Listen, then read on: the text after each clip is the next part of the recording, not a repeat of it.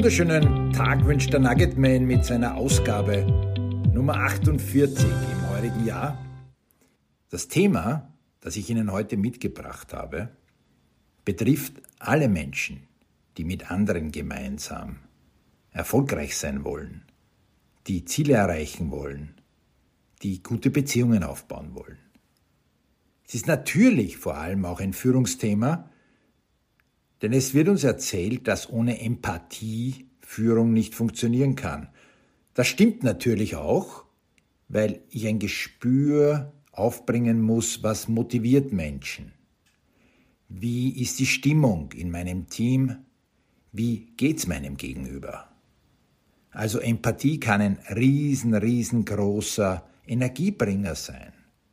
Er kann ein Faktor sein, wenn wir Teams zusammenstellen und halten und damit erfolgreich sein wollen. Jetzt wissen wir aber alle, dass wir mit diesem sogenannten Wunderding, dieser Fähigkeit, sich in andere hineinzufühlen und ein Gespür zu entwickeln, wie es einem anderen Menschen geht, nicht gleichmäßig ausgestattet sind. Es gibt Leute, die sind wirklich erfolgreich, gehen trotzdem ausgesprochen nüchtern durchs Leben.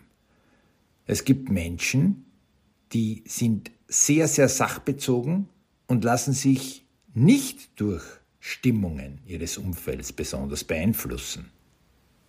Natürlich hören diese Menschen immer wieder, sie seien kalt. Also gehen wir mal davon aus, dass Kälte, und ich interessiere mich nicht für mein Umfeld, wohl kein Erfolgsgarant sein kann. Aber wie funktioniert denn jetzt diese Sache mit der Empathie? Im Prinzip ist das ganz einfach. Entweder wir haben sie seit Kindheit angelegt, das heißt, bereits als Schulkind waren sie in der Lage, sich in andere hineinzuversetzen und haben ein Gefühl dafür, wie es anderen Menschen rund um sie herum geht. Ähnlich wie bei Dienstleistungsgesinnung sagt auch die Psychologie zu Empathie, dass diese später nicht so einfach zu entwickeln ist.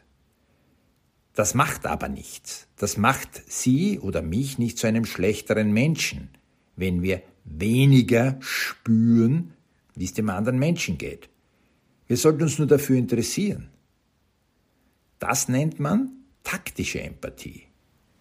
Also vielleicht spürt diese Führungskraft nichts, aber sie kann sich interessieren und kann Frage stellen. Also Fragen zu stellen und dadurch herauszufinden, wie die Stimmung beim anderen Menschen ist, beim Gegenüber ist, beim Teammitglied, bei der Partnerin oder beim Partner, ist absolut okay. Die Definition von taktischer Empathie ist, das Wie und Warum des Gegenübers herauszufinden. Jetzt gibt es aber eine dritte Komponente der Empathie und diese nennt sich distanzierte Empathie. Distanced Empathy. Was meint das?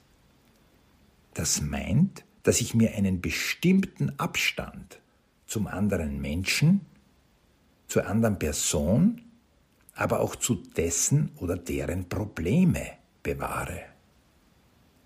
Ja, ich möchte, dass wir offen über Dinge reden. Als Führungskraft und als erfolgreicher Netzwerker müssen Sie ein großartiger Zuhörer, eine großartige Zuhörerin sein.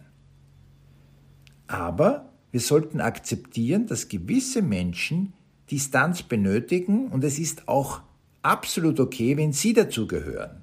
Also sowohl persönlich als auch fachliche Distanz. Unterstützung kann man ohne Überidentifikation anbieten.